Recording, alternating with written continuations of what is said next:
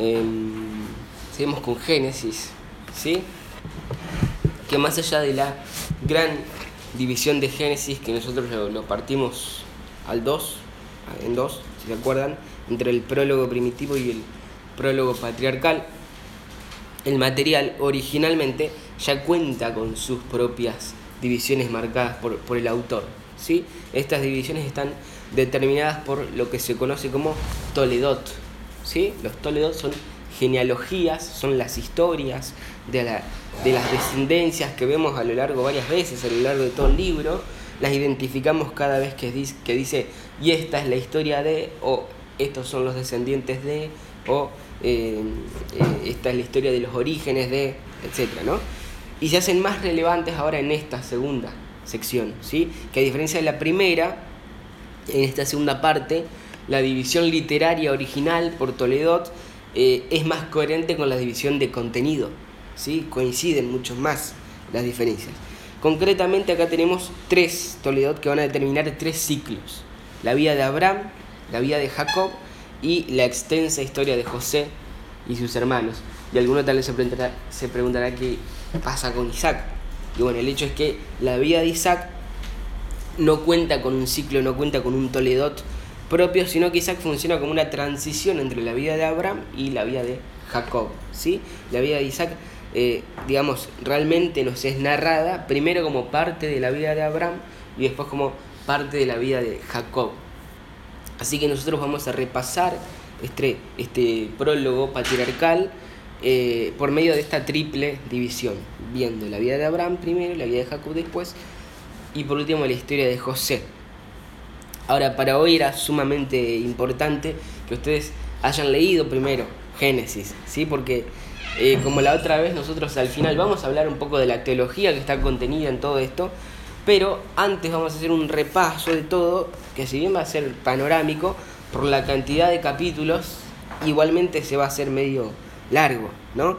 De manera que si ustedes no leyeron, eh, o sea, si ustedes lo leyeron, todo esto va a servir justamente para repasar, para recordar mejor y para aclarar eh, eh, mejor el, panorama de todo lo leído, para tenerlo más eh, organizado a la cabeza y no simplemente con muchas historias sueltas como a veces pasa cuando leemos Génesis. Ahora, si no leyeron, probablemente igual puedan conseguir armarse el panorama en la cabeza, pero con mayor dificultad, ¿no? Porque la idea es que mientras yo vaya repasando, ustedes o sea, yo voy a ir repasando con alusiones, con referencias eh, a cosas que ustedes ya leyeron. Sería la idea, para que así las puedan organizar. Y no que algunas cosas las estén escuchando por primera vez. Porque como dije, en muchos casos van a ser alusiones, van a ser referencias a los episodios y no es que los vamos a explicar en, todas, en toda su profundidad o en toda su, en toda su longitud. Eh, eh, no van a ser explicados porque si no sería muy largo. Así que bueno, espero que lo hayan leído. Eh, si no, quizá van a tener que prestar más atención. Pero bueno, sin más, primero vamos a ver la estructura literaria de cada una de estas tres divisiones, de la vida de Abraham, de la vida de Jacob y la, historia de José.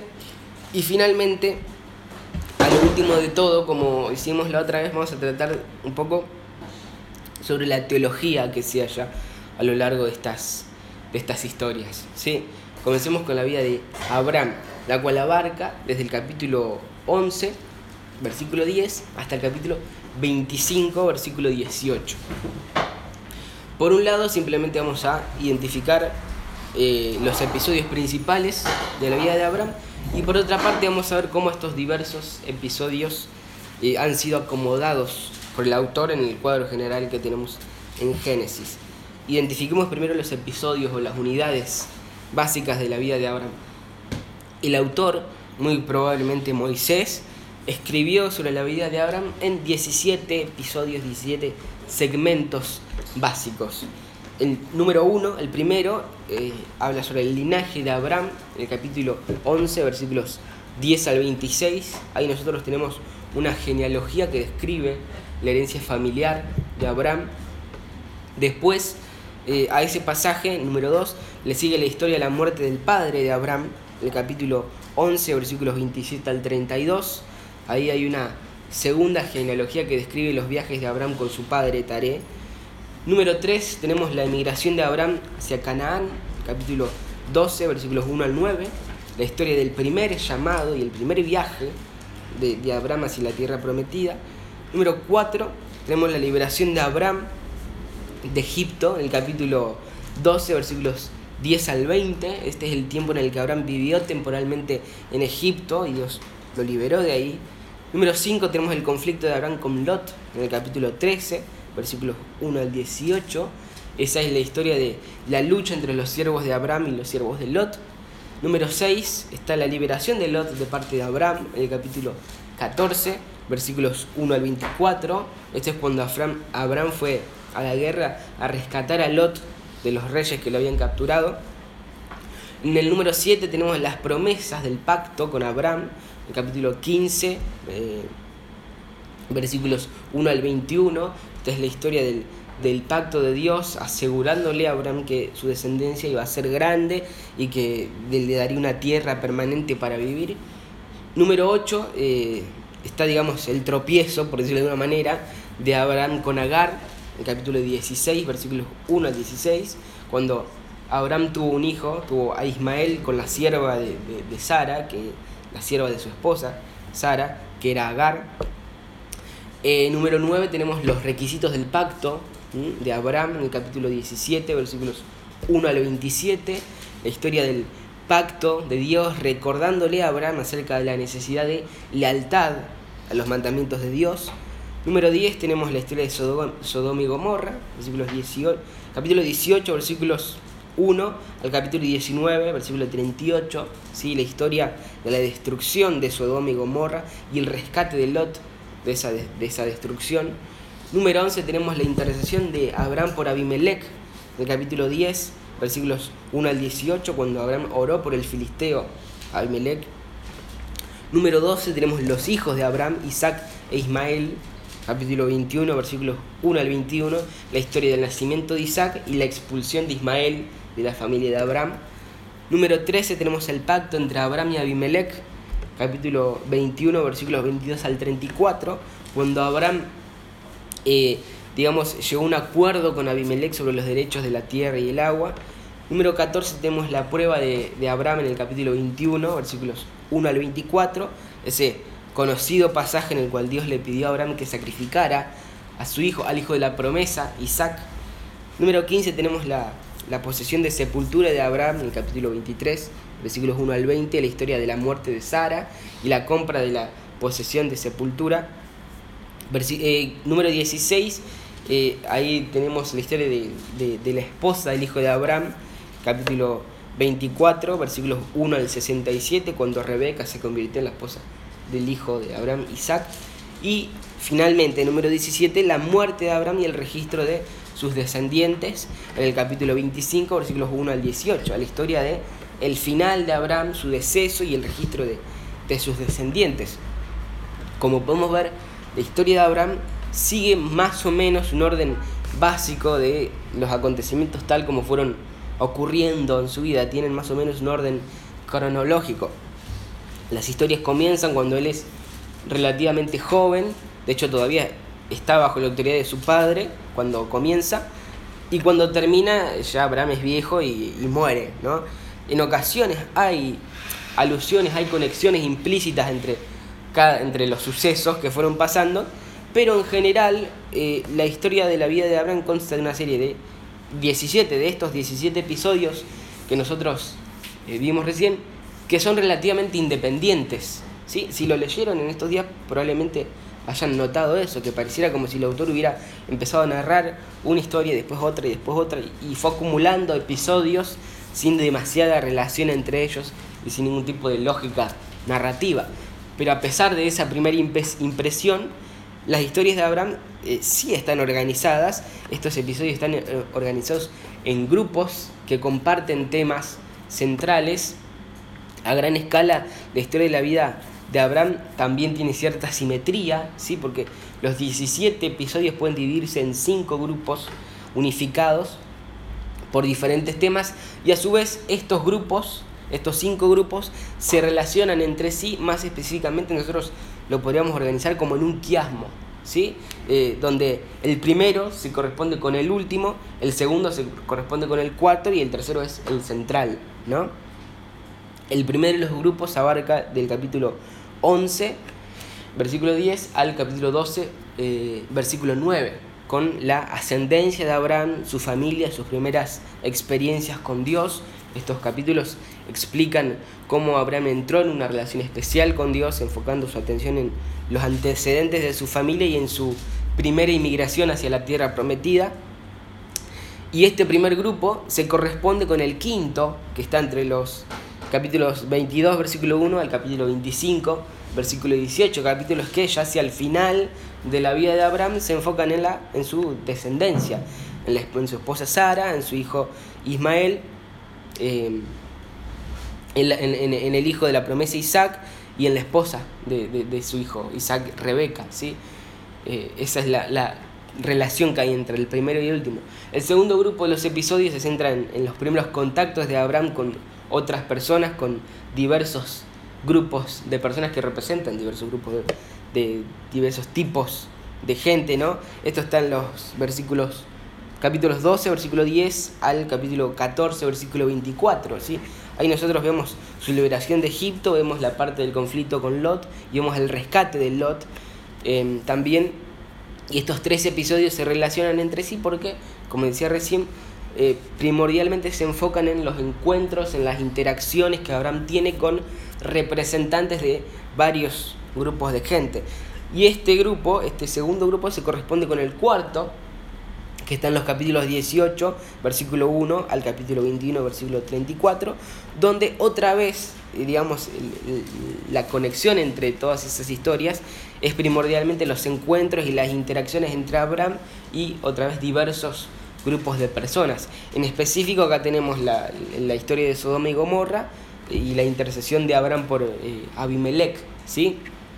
Digamos, y también tenemos la relación de Abraham con Isaac y con Ismael y, de, eh, y, el acuerdo que, que, Abraham hace con Abimelech.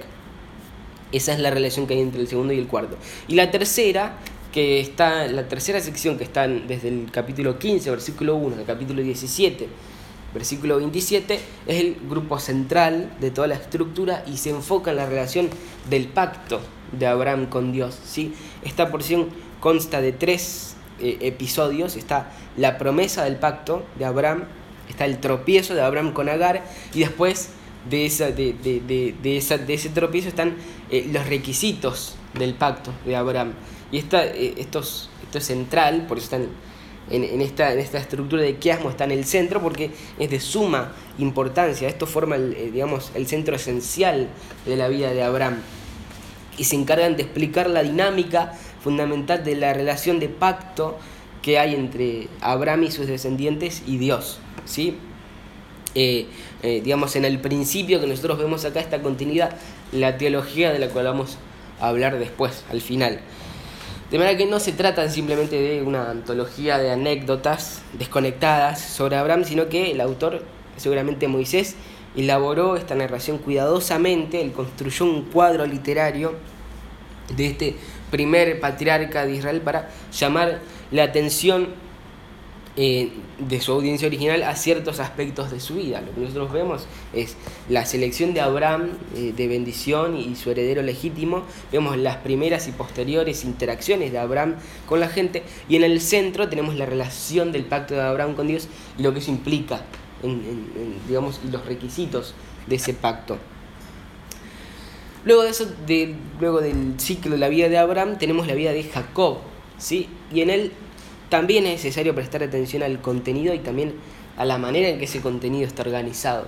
Porque tanto el contenido como la manera en que el autor organiza ese contenido son dos cosas que trabajan juntas, digamos, para, para comunicar el mensaje. De manera que el entender esta relación al entender nosotros esta relación vamos a discernir mejor los propósitos de los autores bíblicos en general para sus audiencias originales y vamos a saber también a raíz de eso cómo aplicar mejor esos textos a nuestra vida. Hay muchas maneras de organizar una porción de las escrituras tan larga y compleja como lo es esta, de que, está, que abarca Génesis 25, versículo 19, a Génesis 37, versículo 1 nosotros vamos a hacerlo de una, de tantas maneras que hay, y vamos a dividirlo en siete divisiones principales. ¿sí?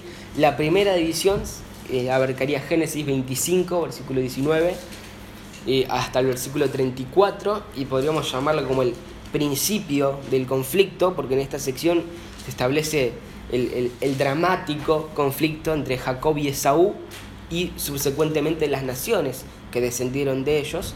Este conflicto va a subir y bajar en intensidad a través de todo el relato de la vida de Jacob.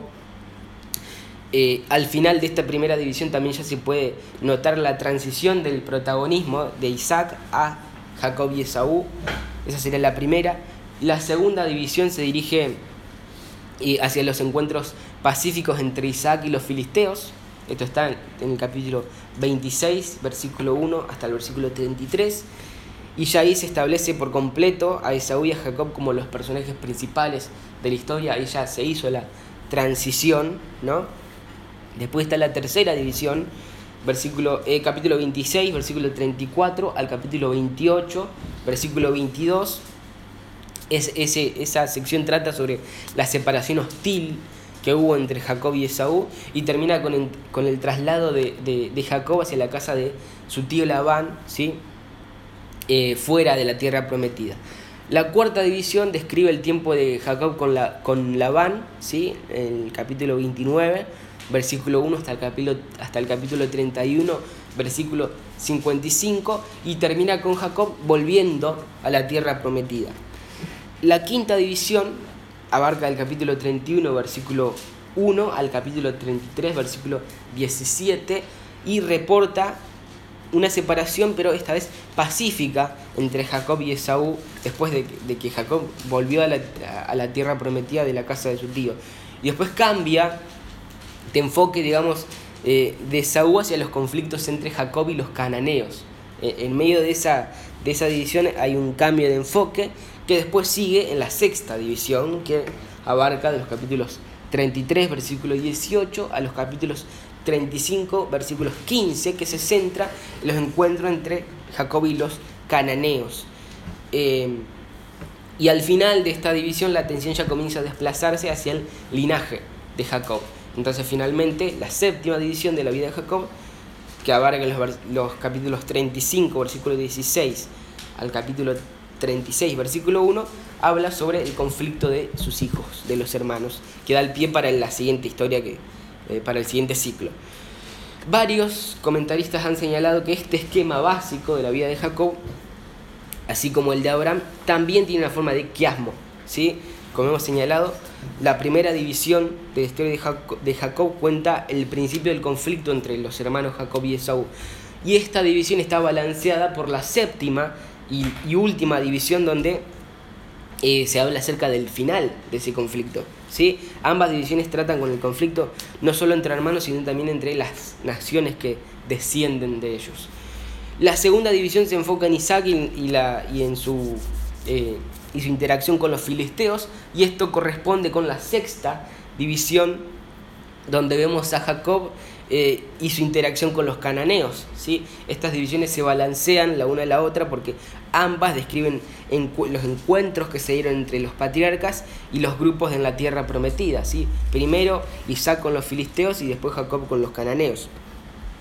La tercera división registra, digamos, registra la separación, separación hostil que hubo entre Jacob y Esaú y se balancea con la quinta división que trata de la separación pacífica que hubo entre Jacob y Esaú. O sea, claramente ambas secciones se enfocan en, digamos, en las dinámicas que enmarcan los momentos cuando los hermanos se separaron.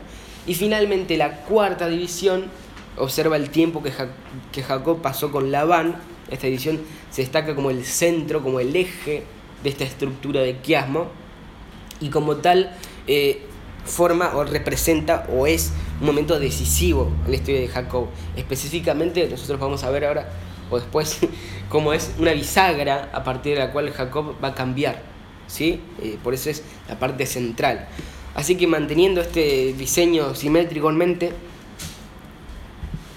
vamos a examinar el, contenido del relato comparando y contrastando cada par de secciones, comenzando con la primera y la última, hasta así ir llegando a la sección central. ¿sí?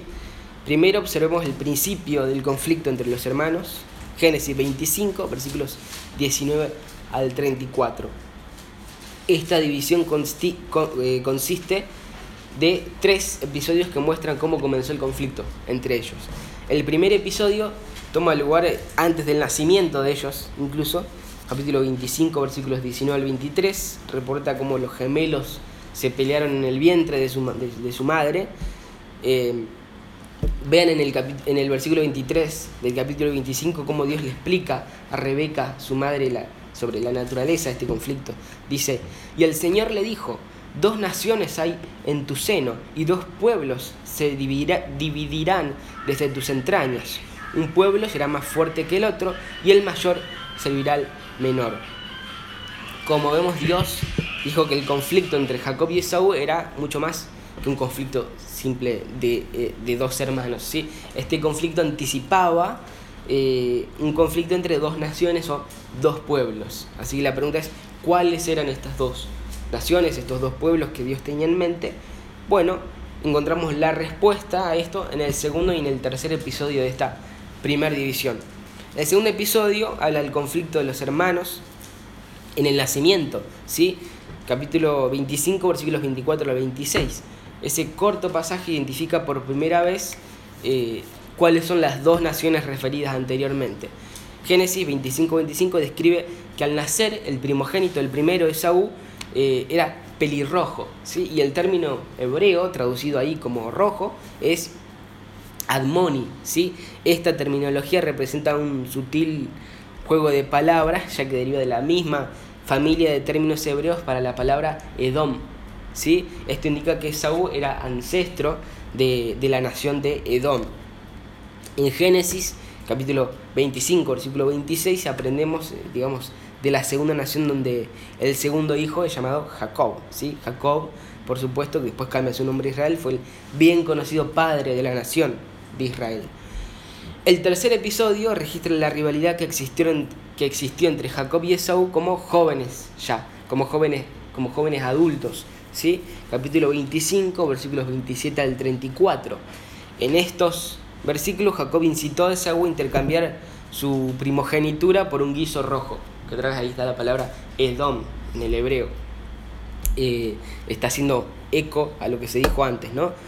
Y en Génesis 25:30 explícitamente se señala que esta es la razón por la cual Esaú también es llamado Edom, ¿sí? Este conflicto entonces fue mucho más que entre dos hermanos. Estos dos hermanos fueron eh, o sea, eventualmente iban a ser las cabezas de dos naciones, que son Israel y Edom, y como tal su conflicto personal estaba presagiando o estaba anticipando el conflicto entre los descendientes de las dos naciones. Y a su vez, digamos, en esta estructura, el, el, enfoque en Jacob y Esaú y sus descendientes, la primera división, lo que acabamos de ver, nos va a ayudar a entender la séptima y última división, que es el fin del conflicto entre los hermanos capítulo 35, versículos 16, eh, eh, desde el capítulo 35, versículo 16, hasta el capítulo 37, versículo 1. En esta división el autor se enfoca una vez más en Jacob y en Esaú y en las dos naciones que ellos representan. Eh, y lo hizo otra vez en tres partes. Primero registró el linaje de Jacob en Génesis 35, 16 al 26. Esta división explica cómo los descendientes de Jacob formaron la nación de Israel, incluyendo pequeñas notas acerca de Benjamín y Rubén y terminando con la lista de los patriarcas de las doce tribus de Israel. Esa es la primera parte. La segunda parte describe el comportamiento de Jacob y Esaú en la muerte de Isaac, en Génesis 35, versículos 27 al 29. Ese corto pasaje reporta que Esaú y Jacob eh, sepultaron a Isaac y la intensidad de esto se hace clara cuando nosotros nos acordamos que en Génesis 27 y 41 Esaú había amenazado con matar a Jacob en cuanto su padre muriera. Entonces, en este sentido, la descripción de la muerte de Isaac señala que el conflicto entre los dos hermanos ya había terminado, digamos. Y tercero, el autor dio un relato detallado del linaje de Esaú en Génesis 36, versículos 1 al 43. El relato que combina dos genealogías que reportan varios segmentos de la línea de Saúl, ¿sí? Y la división termina con los reyes que gobernaron la región de Seir. Después el, autor eh, añade un epílogo en el 37.1 explicando que Jacob continuó su vida en la tierra de Canaán. Al terminar con el, con el linaje de Esaú, se deja en claro que aunque el conflicto entre Jacob y Esaú había terminado, igualmente los dos hermanos se habían separado. ¿sí? Los descendientes de Jacob vivieron en Canaán y los descendientes de Esaú vivieron en Edom. Ahora, con el contenido de, de la primera y de la última división en mente, eh, vayamos un paso más hacia el centro del relato, a la segunda y a la sexta división que tratan con los, los encuentros que hubieron entre los patriarcas y, la gente que estaba en la tierra prometida. Estas divisiones se corresponden mediante un contraste. Contrastan porque eh, los encuentros, primero los encuentros de Isaac con los filisteos fueron pacíficos, esto está en capítulo 26, versículo 1 al 33, y después los encuentros entre Jacob y los cananeos en Génesis 33, 18 eh, al 35, 15 fueron hostiles. ¿sí? Vamos a comenzar con la segunda división que describe el, encuentro entre, entre Isaac y los filisteos. Muchos intérpretes críticos han argumentado que este capítulo de Génesis está como si fuera fuera de lugar, ¿sí? Y en efecto nosotros podemos ver que se centra en Isaac, en lugar de Jacob cuando ya, ya se había hecho la transición, ¿no? Y pudiera ser cierto que estos eventos tuvieron lugar antes del nacimiento de Jacob y Esaú, por lo que pareciera como que queda medio descolocado, ¿no? Pero como vamos a ver, esta sección es vital para el enfoque que el autor le quiere dar en la vida de, de Jacob, ¿sí? Este material se divide en dos episodios que están relacionados estrechamente. El primer episodio describe la paz inicial de Isaac con los filisteos, capítulo 26, versículos 1 al 11. En estos versículos Isaac engañó al rey filisteo Abimelech haciéndolo pensar que Rebeca era su hermana. ¿sí? Al, al descubrir el engaño de Isaac, Abimelech le devuelve a Rebeca. Entonces le dio permiso a Isaac de, eh, para permanecer ahí en la, en la región en ese lugar y le ordenó al pueblo no hacerles daño de ninguna manera. Ese es el primero. El segundo episodio reporta la paz duradera con los filisteos en el capítulo 26, versículos 2 al 33. ¿Sí? En esta división Dios bendijo a Isaac por, eh, con numerosas ovejas, con vacas, un montón de cosas, y eso causó la envidia de los filisteos. ¿sí? Así que Isaac evitó la violencia moviéndose de, pozo en pozo, ¿sí? de un pozo a otro. Y el episodio termina cuando Abimelech reconoce la bendición de Dios sobre Isaac y los dos hacen un tratado de paz eh, entre ellos en Berseba. ¿sí? Esta narrativa, de, digamos, de la paz de Isaac con los filisteos remarca el hecho de que Isaac y a, su, y a su vez su hijo Jacob fueron los sucesores de Abraham. Porque cuando nosotros comparamos el contenido de esta sección con la vida de Abraham, encontramos un montón de, de paralelos. ¿no? Abraham también trató con un rey filisteo que también se llamaba Abimelech en Génesis 20, 1 al 18. Abraham también cavó pozos y vivió entre los filisteos en Génesis 21, 30 al 34. Abraham también hizo un trato con los filisteos ahí en Berseba, en Génesis 21, 22 al 34. El autor diseñó estas comparaciones con Abraham para eliminar toda duda de que Dios en ese momento probaba la relación pacífica con los filisteos. En ese momento, ¿no?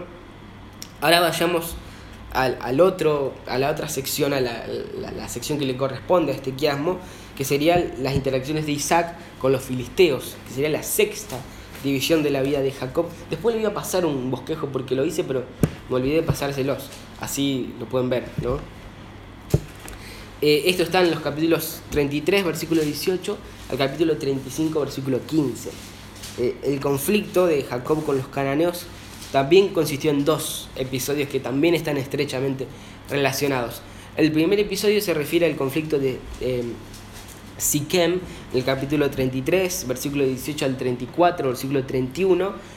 Mientras Jacob estaba entre los cananeos, Siquem, el hijo de Amor, violó a la hija de, Jacob, Dina. Entonces, en respuesta a, a, este ataque a su hermana, los otros hijos de Jacob engañaron a los siquemitas haciéndoles creer que todo iba a ser perdonados si ellos se circuncidaban.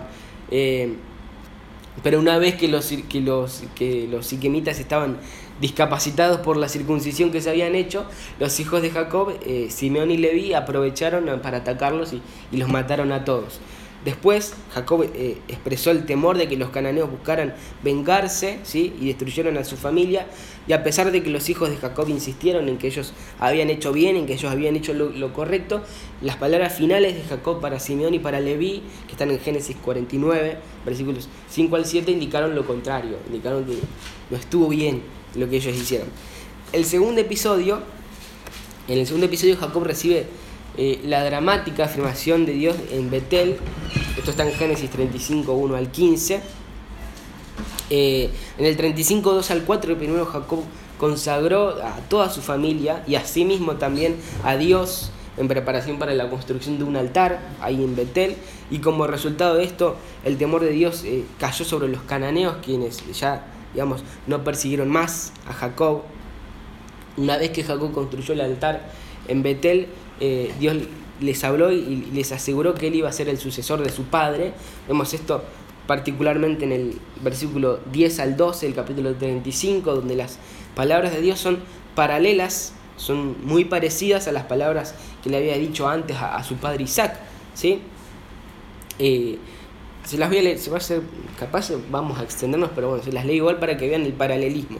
Primero Isaac le dijo, versículo 3 y 4 del capítulo 26. Reside en esta tierra y yo estaré contigo y te bendeciré, porque a ti y a tu descendencia daré todas estas tierras y confirmaré contigo el juramento que juré a tu padre Abraham. Y multiplicaré tu descendencia como las estrellas del cielo y daré a tu descendencia todas estas tierras y en tu simiente serán bendecidas todas las naciones de la tierra. Le dijo el, el Señor a Isaac. Después vemos el paralelismo con las palabras a Jacob. En el capítulo 35, versículos 10 y 12 de Génesis. Y Dios le dijo, tu nombre es Jacob, no te llamarás más Jacob, sino que tu nombre será Israel. Y le puso el nombre de Israel. También le dijo Dios, yo soy el Dios Todopoderoso. Sé fecundo y multiplícate. Una nación y una multitud de naciones vendrán de ti, y reyes saldrán de tus lomos. Y la tierra que di a Abraham y a Isaac, a ti te la daré, y daré la tierra de tu descendencia después de ti. ¿Mm? El episodio cierra con Jacob dando gracias a Dios por esta bendición. Eh, al igual que en la segunda división nosotros vemos varios paralelos también entre la vida de... En la segunda división nosotros vemos paralelos entre Isaac y Abraham y acá también vemos paralelos entre Jacob y Abraham. ¿sí? En Génesis 33:20 Jacob eh, levantó un altar al Señor en Siquem de la misma manera que Abraham lo había hecho antes, igual en Génesis 12:7. Inclusive en el capítulo 35, versículos 6 al 7, Jacob se fue de, de, Siquem a Betel y construyó el altar ahí, como Abraham ya lo había hecho también en Génesis 12 al 8. De la misma manera, digamos, que en la segunda división estas conexiones positivas con, entre eh, Jacob y Abraham, entre la vida de Jacob y la vida de Abraham, muestran que Dios aprobó el conflicto entre eh, Jacob y los cananeos. Ahora vayamos a la tercera y quinta división que tratan con el tiempo de separación entre Jacob y Esaú. Estas narrativas se centran en dos momentos distintivos eh, cuando los, hermanos se separan.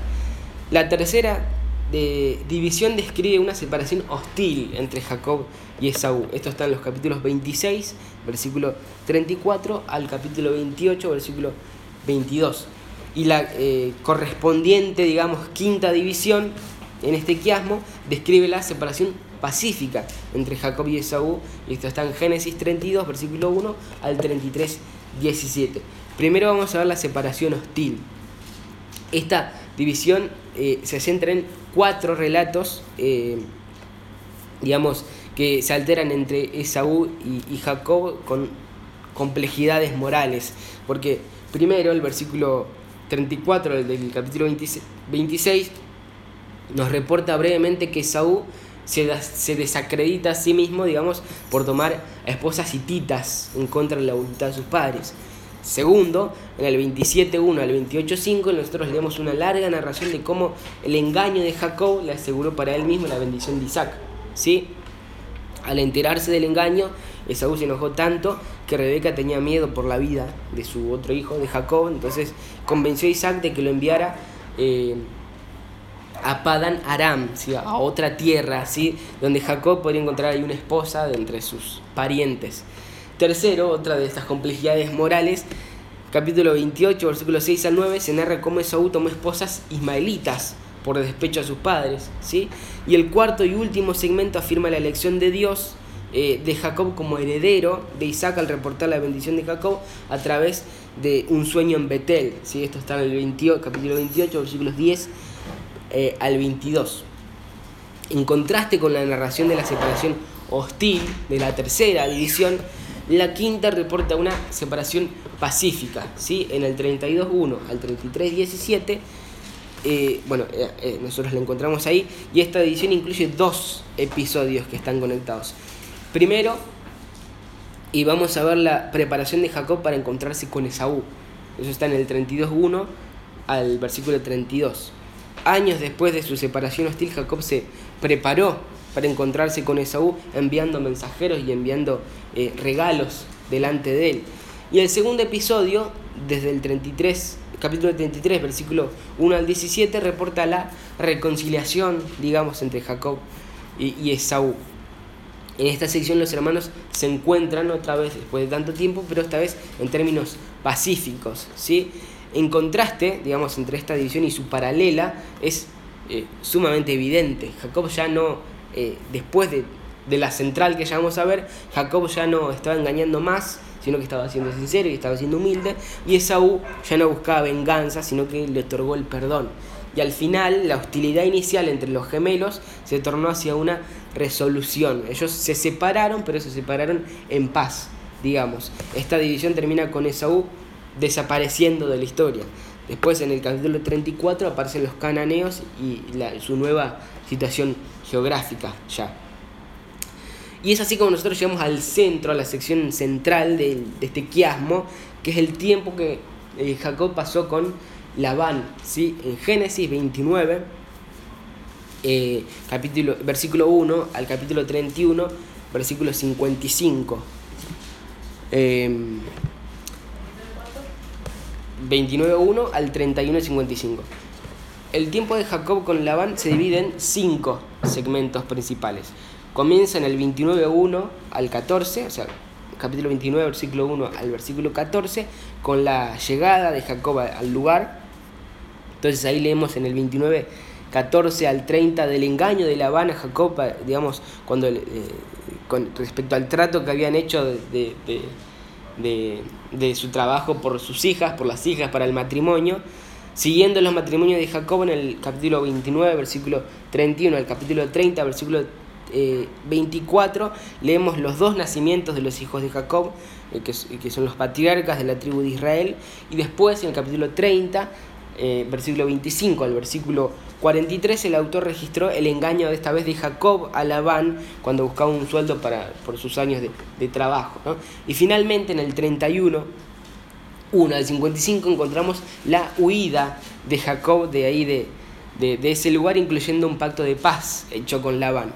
Estos capítulos son fundamentales y tratan con una variedad de engaños, una variedad de conflictos, pero que sirvieron para una transformación radical en, eh, Jacob. ¿sí? Cuando nosotros observamos la narrativa eh, en cuanto a la vida de Jacob, en Génesis 25 al 37, vemos una notable serie de transformaciones que tomaron lugar en su vida. Y finalmente de esta manera él, eh, o sea, cuando vuelve de ese lugar está dispuesto y es capaz de finalmente creer en Dios y ya no necesita más ser el manipulador que solía ser y, y, digamos y que hacía todas las cosas a su manera. Después de esto pasamos a la historia de José y sus hermanos. Historia que involucra muchos personajes, diferentes contextos culturales y varios, varias tramas secundarias, lo cual puede hacer que nos perdamos del punto principal, pero se puede estructurar de una, estructurar de una manera similar a, las anteriores. ¿sí? La presentación del autor de Génesis eh, 37, versículo 2 al 50, 26, forma un drama integrado de cinco pasos que también se pueden organizar eh, por medio de un quiasmo. ¿sí? El problema inicial eh, de la historia describe la discordia patriarcal sobre la per perspectiva del gobierno de José, esto está en Génesis 37, versículos 2 al 36. El segundo paso se centra en el gobierno amenazante de, de, de, José, su ascenso en el poder en Egipto. Eso está en el 38, versículo 1 al 41, 57. El tercer paso eh, es el punto de cambio en, en este drama. Se trata de una reconciliación y una reunión de los patriarcas en Egipto. Esto está en el 42.1 al 47.12. El cuarto paso, ya en el descenso, reporta el gobierno benevolente de José en Egipto. Esto está en el 47.13 al versículo 27. Y la resolución final del drama describe por último la nueva armonía patriarcal bajo el gobierno de José en el 47-28 hasta el final, hasta el 50-26. Y la manera en que se relacionan estos grupos, como dijimos, es en un quiasmo. ¿sí? Unos piensan que es un poco forzado, pero la verdad es que la simetría dramática está. ¿sí? No es difícil ver que en general el relato comienza con la discordia patriarcal y termina con la armonía patriarcal en la resolución del drama, la ascensión del gobierno amenazante de José en Egipto se balancea con la acción descendente del gobierno benevolente en Egipto y el punto de, cambio o de giro, la transición entre la discordia eh, y, digamos, eh, y, la amenaza y la benevolencia y la armonía es el punto central, la reconciliación y la reunión que tuvo lugar en Egipto.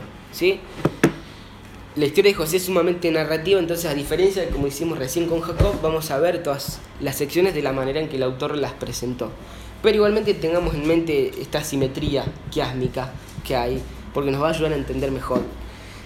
Eh, el autor comienza su narrativa en Génesis 37, versículos 2 al 36, con el problema dramático inicial, ¿sí? de la discordia patriarcal sobre el gobierno de José en el futuro. Este capítulo inicial consta de eh, dos partes que juntas muestran cómo la discordia de la familia de José empeoró con el tiempo. ¿sí? La primera parte, en el capítulo 37, versículos 2 al 11, ilustran cómo José aumentó el, enojo de sus hermanos, cómo los hizo enojar. ¿sí? Y la segunda parte, en los versículos 2 al 36, se nos dice cómo los hermanos vendieron a José como esclavo. ¿sí? Primero veamos la forma en la que José hizo enojar a sus hermanos. El texto primero describe a José como un hombre joven, ingenuo, incluso aunque fue favorecido por su padre. Por ejemplo, en el versículo 3, Jacob le dio a José una túnica muy elegante que provocó el celo de sus hermanos. En el versículo 4 se nos dice, por eso lo odiaban y no podían hablarle amistosamente. ¿sí? Después, para empeorar las cosas, en dos ocasiones José alardeó sobre sueños que él tenía sobre una futura exaltación por encima de su familia. Debido a esto, tanto en el versículo 5 como en el versículo 8, el autor dice explícitamente, ellos lo odiaron aún más. ¿sí? Y en el versículo 11 se nos dice que sus hermanos le tenían envidia. ¿sí? Así, después de presentar la discordia patriarcal como el resultado de, que José había hecho enojar a sus hermanos, el autor se enfoca en la segunda parte eh, de este conflicto en el capítulo 37, versículos 12 al 36.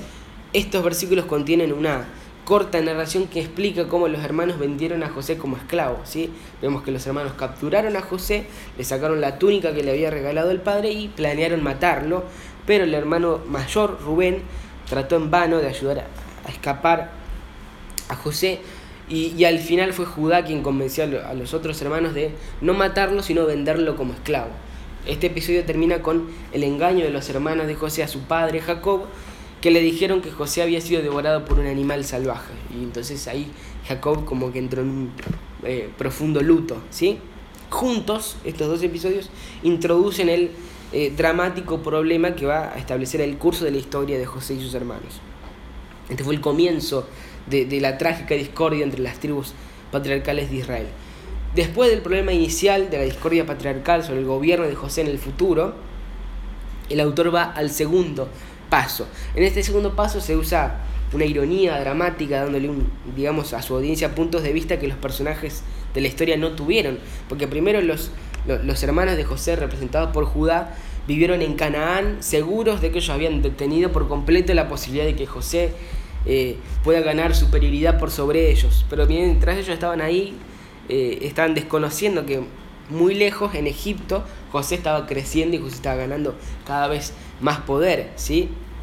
Dios estaba convirtiendo la esclavitud de José en su camino hacia la exaltación sobre su familia. El enfoque del gobierno amenazante, digamos, de, de José se divide en dos secciones principales. Primero, el capítulo 38, versículos 1 al 30, describe el pecado de Judá contra Tamar en Canaán. Y el segundo, capítulos 39, versículos 1 al 41, 57, aprendemos del éxito de José en Egipto. Veamos primero el pecado de Judá en Canaán, que va a parecer medio descolocado, pero después vamos a ver cómo se relaciona. El episodio del pecado de, de Judá en Canaán comienza con, en el capítulo 38, versículos 1 al 5, con el reporte del nacimiento de los hijos de Judá con una mujer cananea. ¿sí? En los versículos 6 al 11 encontramos un relato de los hijos de Judá y Tamar. Primero Judá eh, le dio eh, a Tamar, a, la mujer, a una mujer que se llama Tamar, su hijo mayor, Er, ¿sí? Cuando él murió, cuando Er murió, Judá le dio a Tamar a su segundo hijo, Onar. Entonces, ese, digamos, en ese entonces el hermano de alguien que, que moría sin hijos tenía que hacerse cargo de su cuñada viuda y tenía que tener hijos con ella. Pero en el versículo 9, eh, Onan rechazó darle un hijo. Eh, a Tamar. Así que en el versículo 10 Dios también le quita, o sea, también mata, digamos, a, a, Onán. o sea, el segundo hijo de, de, Judá también muere. Entonces Judá tenía miedo que le pase lo mismo al tercer hijo, eh, que se llamaba Sela, tenía miedo que también muera, así que le mintió a Tamar. Le dijo que se vaya de vuelta a la casa de su padre, que esperara ahí a que su tercer hijo ya tenga edad para casarse con ella, pero no tenía intenciones de hacer eso. Cuando Tamar se dio cuenta de que no se iba a casar con Selah, se disfrazó como si fuera una prostituta y Judá, sin reconocerla, eh, contrató sus servicios, digamos, y ella logró, eh, digamos, eh, que como garantía de, pago, Judá le dé algunos objetos personales, ¿sí? Tres meses después, en los versículos 24 al 26, Judá escucha, le llega el comentario de que Tamar está embarazada e indignado eh, ordena que sea ejecutada, pero Tamar le mostró esos objetos personales que eran de él, ¿sí? Y cuando Judá se dio cuenta de lo que él había hecho, admitió su culpa, ¿no? Génesis 38, 26 dice esto. Judá los, los reconoció y dijo, ella es más justa que yo, por cuanto yo no la di por mujer a mi hijo Selah, y no volvió a tener más relaciones con ella. Como este versículo indica, Judá admitió que digamos, que su pecado fue mucho peor que cualquier cosa que Tamar hubiera hecho y él fue, digamos, eh, eh, en, ese sentido fue ejemplar en su confesión y en su arrepentimiento. Y como resultado de su cambio de corazón, la historia del pecado de Judá contra Tamar tiene un final positivo. En contraste con el segmento de apertura de los hijos de Judá con, con la mujer cananea, como empezó todo, el autor cierra esta sección en los versículos 27 al 30 con un reporte del nacimiento de los hijos de Judá a través de Tamar, que son dos porque fueron gemelos, que fue Fares y Sara, que se convirtieron en nombres prominentes en la tribu de Judá. Con los eventos del pecado de, Judá en Canaán en mente, vayamos a la segunda sección asociada con el gobierno amenazante de José, eh, lo cual se encuentra en el capítulo 39, versículo 1 al 41, versículo 57, en un largo relato del éxito de José eh, en Egipto. ¿sí? Esta sección se divide en tres segmentos principales. Después de que José llegó a Egipto, eh, rápidamente él recibió el, favor de, su amo, de Potifar, eh, y le manejaba ahí toda la casa. Pero la esposa de Potifar, de Potifar trató de seducir a José, ¿sí? Y cuando ella falló, acusó a, José de, de, tener una mala conducta. Y aunque José se había portado bien, digamos, Potifar creyó las falsas acusaciones de sus esposas y lo envió de su esposa y lo envió a la cárcel, donde José rápidamente se ganó la confianza del carcelero. Debido a que este episodio sigue después de la narrativa que, que en principio parecía desencajada del pecado de Judá con Tamar, es claro que se está estableciendo un contraste entre la inmoralidad de Judá y la pureza moral de José. El segundo episodio, capítulos 40, versículo, versículo 1 al capítulo 41, versículo 45, José se mudó de la cárcel a la corte del faraón. ¿sí? En este segmento el, autor explica cómo José ascendió al poder al interpretar los sueños eh, oficiales, eh, oficiales del faraón, de los oficiales del faraón. Después él interpretó los sueños del faraón mismo, eh, estos sueños que eran concernientes a los siete años de abundancia, a los siete años de hambruna, Después de eso pasa al tercer segmento, que está en el capítulo 41, versículo 46 al 57, donde se resume el gobierno de José en la casa de Faraón. ¿sí? En este segmento se ve de varias maneras, eh, eh, digamos, cómo José ejerció su autoridad en Egipto, que prácticamente era el segundo después de, de Faraón mismo. Eh, y en cada segmento, digamos, que se veía el éxito de José, el autor dejó en claro que José ascendió en poder, pero no por su propio ingenio y por su propia capacidad, sino que lo hacía por medio de la mano de Dios. Ahora sí vendría el punto de cambio, el, punto central de la historia, que sería la reconciliación y la reunión de los patriarcas eh, en Egipto, registrado en Génesis 42, versículo 1, hasta el capítulo 47, versículo 12. Esta narración central de, de la reconciliación y reunión consiste en tres viajes que están estrechamente conectados que hizo la familia de José desde Canaán hasta Egipto. El primer viaje está en Génesis 42, versículo 1 hasta el versículo 38. El segundo viaje desde el 46.1 al 47.12. Y el tercer viaje desde el 46... No, el segundo está del 43.1 al 45.28 y el tercer viaje está en el capítulo 46, versículo 1 al capítulo 47, versículo 12. El primer viaje es el más simple de los tres eh, y puede ser dividido en tres secciones también. Primero, capítulo 42, versículo 1 al 5, ahí los hermanos viajaron desde Canaán hasta Egipto eh, por causas de, la escasez de alimento que estaba habiendo. En esta sección Jacob eh, envió a todos los hermanos de José, excepto a Benjamín, que era el hermano más chico, para comprar alimento en Egipto. La segunda sección, capítulos 42, versículos 6 al 28, trata con los eventos que estaban sucediendo en Egipto, de cuando José reconoce a sus hermanos, pero no les revela quién era él. Los hermanos no lo reconocieron a él y él no les revela su identidad. Eh, pero prueba el carácter de sus hermanos enviándolos de vuelta a Canaán para que, para que traigan a Benjamín. Al principio José amenazó con retenerlos encarcelados, menos a uno, hasta que llegara Benjamín eh, hasta, que trajeran, trajeran a Benjamín. Como resultado, eh, los hermanos comenzaron a darse cuenta de que como que había llegado el día de ajustes de cuenta, como que eh, estaban pagando por lo que habían hecho en su momento, ¿no? Versículo 42, capítulo 42, versículo 1 dice, entonces se dijeron el uno al otro, verdaderamente somos culpables en cuanto a nuestro hermano, porque vimos la angustia de su alma cuando, cuando nos rogaba y no lo escuchamos. Por eso ha venido sobre nosotros esta angustia. ¿sí? Tres días después José les ordenó a los hermanos, excepto a Simeón, volver a Canaán para, traer a Benjamín. Él le ordenó a sus sirvientes que le llenaran las bolsas con grano y también con plata. ¿sí? Eh, y mientras los hermanos viajaban, uno de ellos descubrió que la plata que había en la bolsa, y entonces tuvieron miedo y exclamaron en el versículo 28, ¿qué es lo que Dios nos ha hecho? ¿Sí? La tercera sección, en los versículos 29 al 38, reporta lo que pasó cuando los hermanos volvieron a Canaán. ¿sí? Ellos trataron de, convencer al padre, a Jacob, de que eh, deje ir a Benjamín de vuelta para Egipto, pero Jacob no quiso, así que se quedaron eh, ahí en Canaán. Después, en el capítulo 43, versículo 1, hasta el capítulo 45, versículo 28, tenemos el segundo viaje. Aunque es algo más complejo que el primer viaje, el segundo también se divide en tres segmentos principales.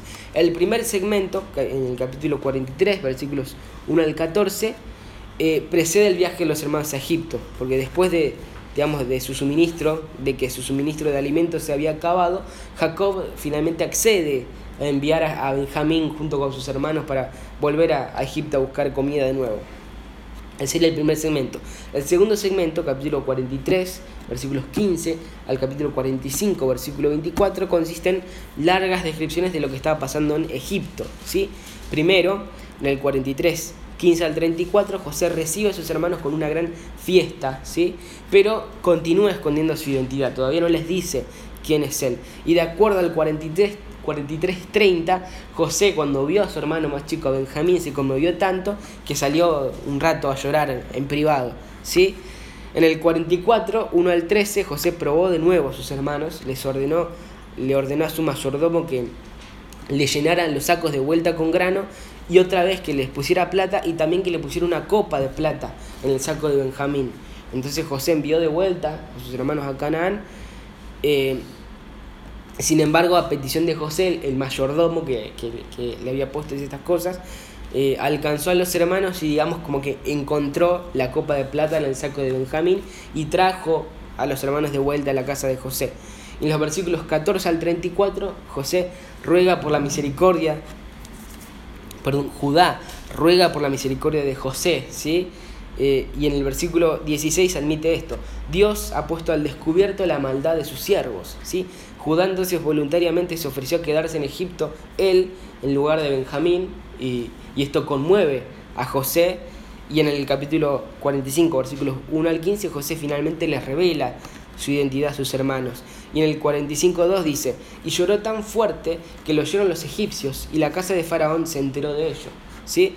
José explicó en el versículo 7 que Dios eh, lo había enviado a Egipto para salvarles la vida. Versículo 7 dice, y Dios me envió delante de vosotros para preservaros un remanente en la tierra y para guardaros con vida mediante una gran liberación.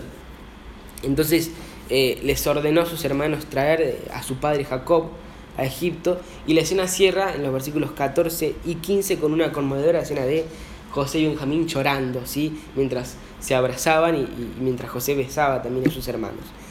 En el 45, 16 al 24, Faraón le ordena a José que enviara a sus hermanos para que busque a Jacob, sí, a su padre, eh, y Faraón le prometió a José esto en el versículo 20, y no os preocupéis por vuestras posesiones personales, pues lo mejor de la tierra de Egipto es vuestro. ¿sí? José reúne y dirige a sus hermanos a, eh, a continuar, digamos, en su nueva armonía. Y en el versículo 24 José los exhorta. Luego despidió a sus hermanos y cuando se iban les dijo, no riñáis en el camino. ¿sí? Al final del segmento del segundo viaje, en el versículo 40, capítulo 45, versículos 25 al 28, los hermanos regresan a Canaán, vuelven a Canaán a buscar al padre. Le dijeron a, le dijeron a él, a Jacob, todo lo que había pasado y Jacob accedió a volver con ellos a vivir Egipto. ¿sí? Después de eso viene el tercer viaje que se divide en dos segmentos principales. El primero, capítulos 46, versículos 1 al 27, reporta el viaje de los hermanos a Egipto nuevamente, pero esta vez con Jacob. En los versículos 1 al 7 aprendemos el itinerario, digamos, del viaje y la seguridad que, digamos, de que Dios los iba a bendecir, iba a bendecir a, ahí a Jacob en Egipto la secuencia del viaje se cierra en el, versículo, los versículos 28 al 27 del capítulo 46 con la lista de los hijos de Jacob y sus nietos que fueron a Egipto. Ese era el primer segmento del tercer viaje. Y el segundo segmento, así como en el primer y el segundo viaje, capítulos 46, versículos 28 al capítulo 47, versículo 12, proveen eh, un segmento sobre lo que estaba pasando en Egipto. Eh, en el 46, 28 al 30 trata con la reunión de Jacob con José, donde Judá tuvo un rol importante, y seguido de esto, en el 46, 31 al 47, 12, Faraón recibió a la familia de José y les permitió que vivan en la tierra de Gosén bajo el cuidado de José. ¿sí? Y después de, escribir sobre la reconciliación y la reunión de los patriarcas, el autor va al cuarto paso, lo que ya sería el descenso de la historia, y en Génesis 47 13 al 27 se trata del tema del gobierno ya benevolente de José en Egipto. ¿sí? En el 47, 13 al 26 aprendemos que la hambruna había empeorado con el tiempo, pero José permitió que la comida estuviera disponible en todo Egipto y en todo Canaán. ¿sí? Y de hecho eh, consolidó el poder esto, esto que José hizo, consolidó el poder del faraón. Em, eh, eh, y, digamos, y en el proceso también salvó a sus hermanos y salvó también un número incontable de vidas. Al final de este relato, en Génesis 47, 27, se comenta sobre cómo el gobierno de José benefició a Jacob y a sus hijos. 47, 27 dice, e Israel habitó en la tierra de Egipto, en Gosén, y adquirieron allí propiedades y fueron fecundos y se multiplicaron en gran manera. Ahora, siguiendo la historia, después de la primera discordia patriarcal inicial, después del surgimiento del gobierno amenazante de José, después de la reconciliación y la reunión de los hermanos y después de esta descripción del gobierno benevolente de José, en Egipto llegamos al último paso, que es el registro sobre, digamos, al último paso del registro sobre José y sus hermanos, que está en Génesis 47, 28 hasta el final, 50, 26, digamos, donde la familia de José eh, experimentó la finalmente armonía patriarcal bajo el gobierno de José. Este último paso resolvió el problema inicial de la discordia entre los patriarcas y se enfocó en la armonía de la familia de José. ¿sí? Los capítulos sobre la armonía patriarcal se dividen en dos secciones principales. En primer lugar, en Génesis 47, versículo 28 hasta el 50, 14, ahí se llama la atención sobre los perdurables arreglos familiares de Jacob establecidos en sus últimos días. Eh, después en Génesis 50, 15 26 vemos los perdurables, perdurables arreglos familiares de José. ¿sí? Y finalmente toda la historia de José y sus hermanos termina en Génesis 50, desde el 26, desde el 22 al 26, con un juramento que José pide a sus hermanos. Génesis 50, 25 dice, Luego José hizo jurar a los hijos de Israel diciendo, Dios ciertamente os cuidará y llevaréis mis huesos de aquí. En el registro de Génesis, este juramento fue la última interacción de José con sus hermanos antes de morir. Los hermanos de José prometieron en nombre de sus descendientes que cuando Dios los librara, cuando Dios librara a Israel de Egipto, ellos iban a continuar honrando a José, llevando sus huesos eh, para sepultarlos en la tierra prometida. Y bueno, disculpen si toda esta parte se hizo larga, se hizo tediosa, pero eh, esa es la estructura literaria del prólogo patriarcal en Génesis. Ahora, en los últimos minutos podemos, digamos, no podríamos terminar sin mencionar algunas cuestiones teológicas que están contenidas en estas historias. Pero antes de, de mencionar dos cuestiones teológicas que están muy presentes en todos estos capítulos, vamos a determinar lo que sería el tema principal de este prólogo patriarcal, que es la elección y la promesa. ¿sí? Como hemos visto, la historia patriarcal propiamente dicha comienza con el llamado y la elección de Abraham, capítulo 12, versículos 1 al 3. y el llamado es como a media carrera, sin dar mucha indicación de tiempo ni espacio, ni precisar demasiada identidad de Abraham, aparte de unos breves y escasos datos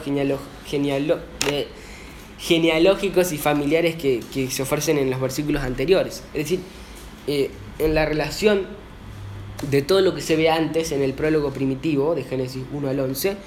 Eh, y esto hay un cambio que es abrupto, ¿sí? Y este nuevo comienzo abrupto se destaca, se subraya eh, el llamado de Dios a Abraham, ¿sí? De manera que así este llamado queda bien enfatizado, señalando así, digamos, la trascendencia que ese pasaje que, que está ahí en el principio del capítulo 12 tiene dentro de todo el plan global de Dios y, de toda la historia patriarcal también.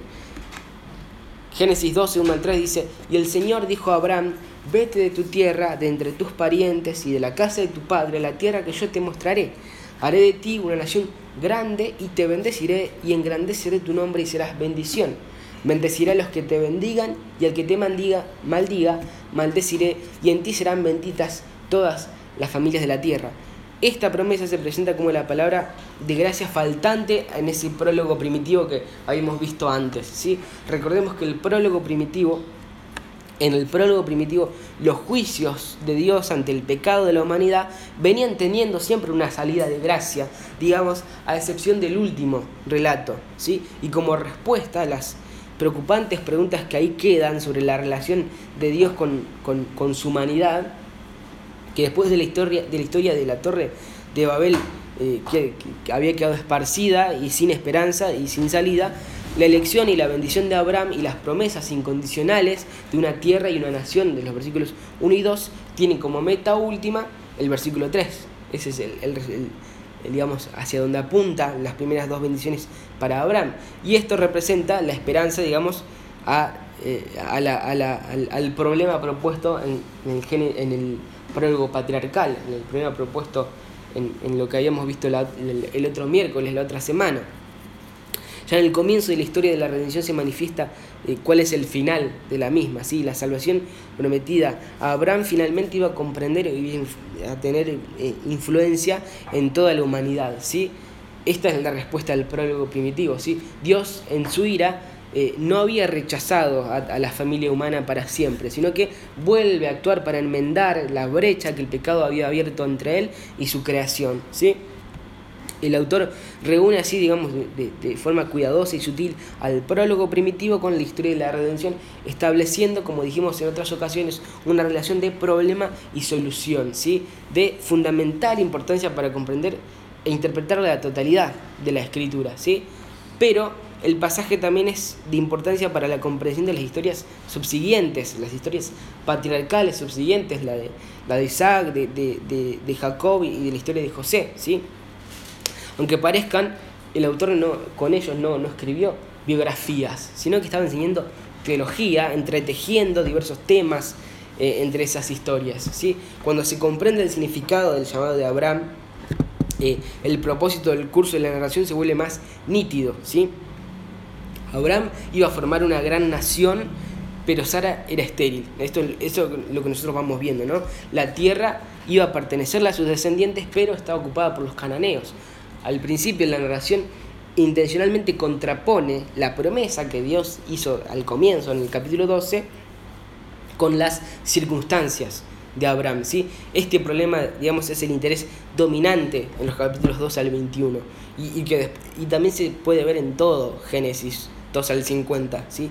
La promesa se formula en términos de extrema prodigialidad. ¿sí? Los descendientes de Abraham iban a ser como el polvo de la tierra, tan numerosos como las estrellas del cielo. Pero Abraham no tenía hijos y entonces él intenta de forma engañosa conseguir la promesa que, él, eh, que había recibido. Él adopta a un esclavo que había nacido en su casa. Sara, para proteger su posición como esposa, le ofrece como segunda esposa a su criada, a Agar, de cuya unión nace Ismael, pero ninguno de los esfuerzos, de sus esfuerzos, logra cumplir con la promesa de Dios de darle un hijo, de Sara. ¿sí? Finalmente, cuando por la vejez la promesa ya parece completamente imposible en términos humanos, vemos lo que dice, por ejemplo, en Génesis 21.1. Entonces el Señor visitó a Sara, como había dicho, e hizo el Señor por Sara como había prometido.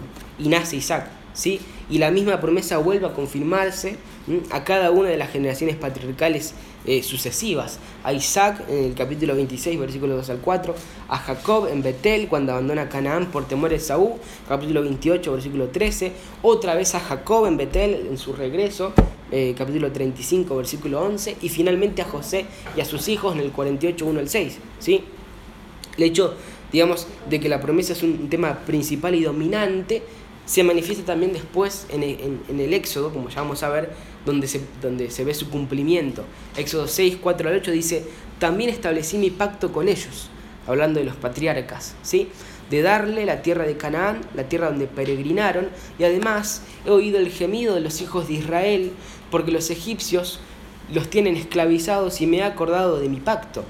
Dentro, por tanto, di a los hijos de Israel, yo el Señor, por, por tanto, di, perdón, por tanto di a los hijos de Israel, yo soy el Señor y os sacaré de debajo eh, de las cargas de los egipcios y os libraré de su esclavitud y os redimiré con brazo extendido y con juicios grandes.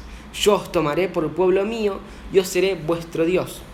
Y yo seré vuestro Dios, y sabréis que yo soy el Señor vuestro Dios, que os sacó de debajo de las cargas de los egipcios y os traeré la tierra que juré dar a Abraham, a Isaac y a Jacob, y os daré por heredad.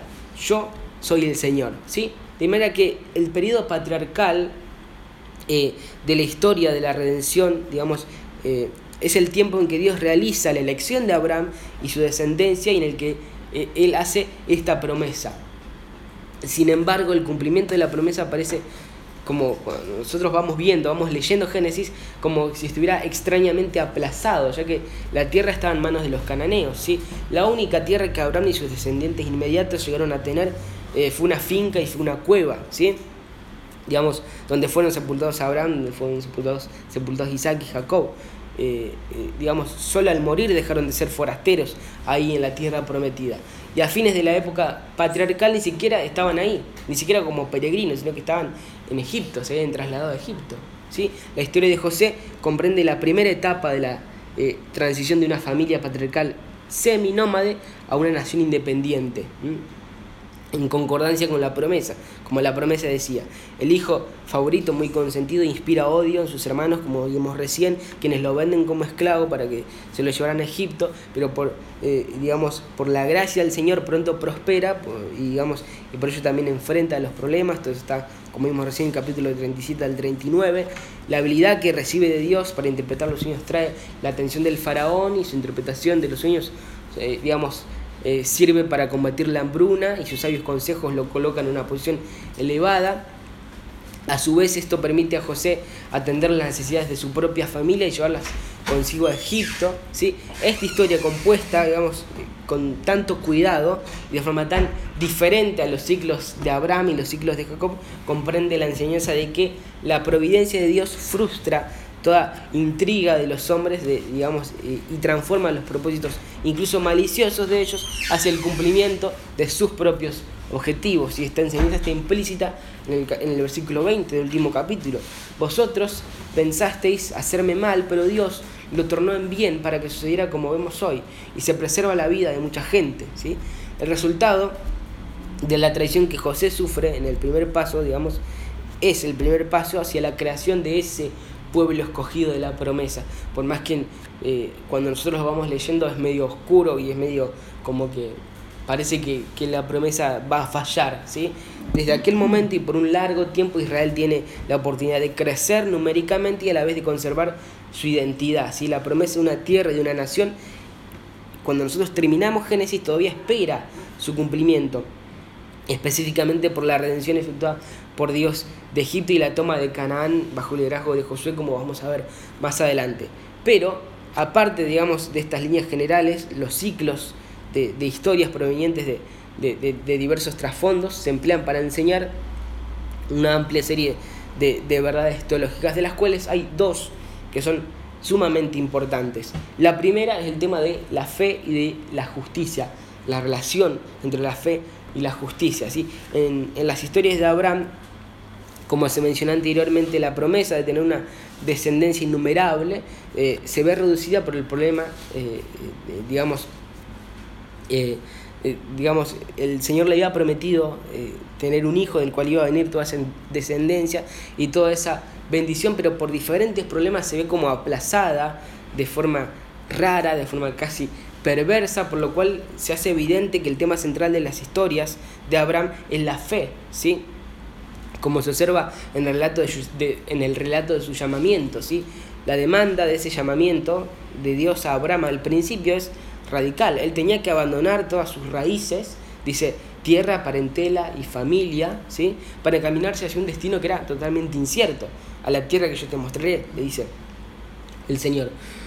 Después del llamamiento, el autor presenta la sencilla y concisa respuesta de Abraham, que dice, y se fue Abraham como el Señor le dijo. ¿sí? Abraham se presenta en las, escrituras, en las escrituras como el paradigma de la fe. ¿sí?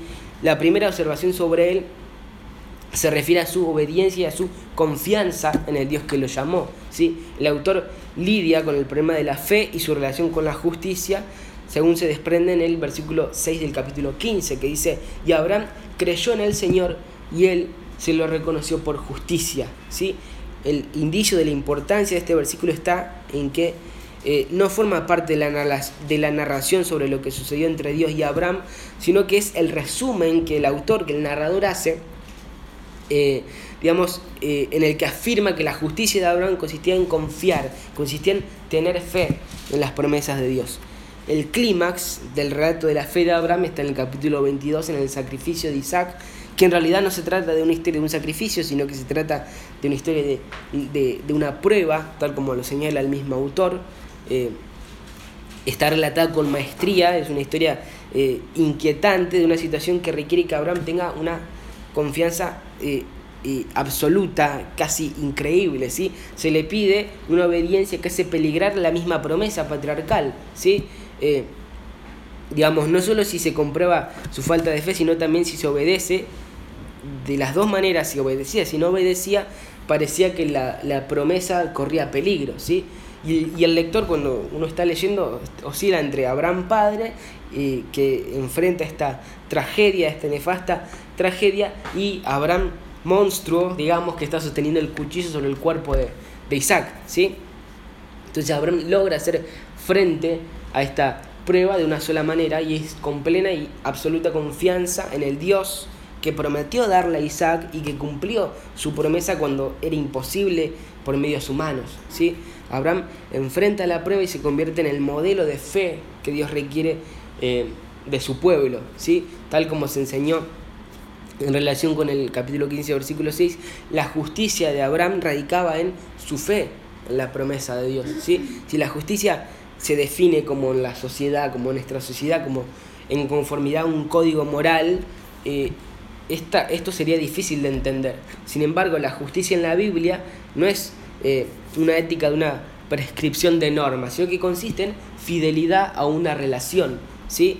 El hombre justo es el que es fiel en sus relaciones. Por lo tanto, el sentido del pasaje es que la justicia de una persona en relación con Dios se cumple con eh, cuando esa relación se caracteriza por la confianza y por la fe.